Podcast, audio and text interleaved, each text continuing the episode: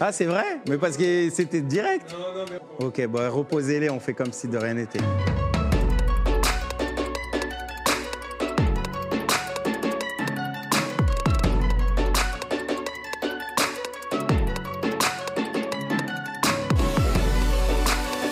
Euh, oui, oui, euh, bah, c'est ce que je fais euh, en 3-8 à la SNCF, ça va faire 9 ans maintenant.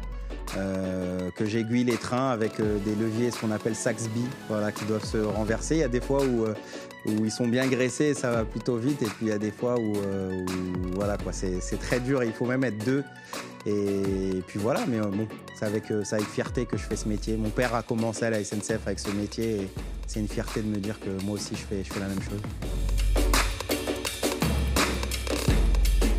Oui, je disais même, euh, on peut pas demander à quelqu'un d'être grande gueule euh, derrière le micro et de fermer sa gueule dans la vie. Et moi, j'assume d'avoir une grande gueule sur les plateaux et, dans la vie parce que je ne fais que raconter ce que je vis au quotidien, ce que moi et mes camarades ont vit.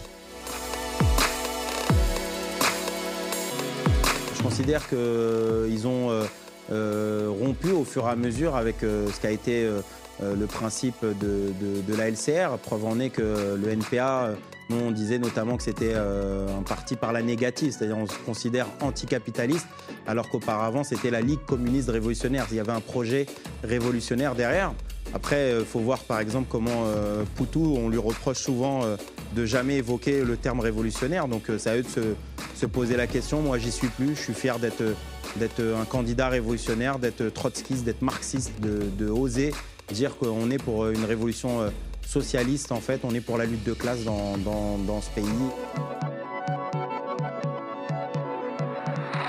Oui, ça c'est pas moi qui l'ai dit, c'était Cyril Hanouna sur le plateau de TPMP qui m'a euh, dit ça et je trouvais que c'était assez juste.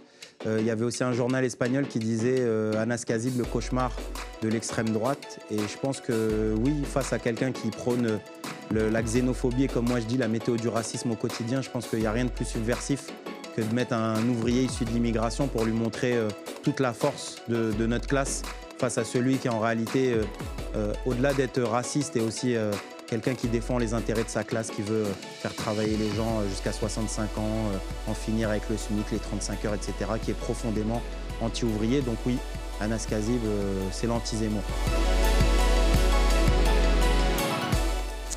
L'augmentation de, des salaires de plus de 300 euros et l'indexation des salaires sur, sur les prix de l'inflation.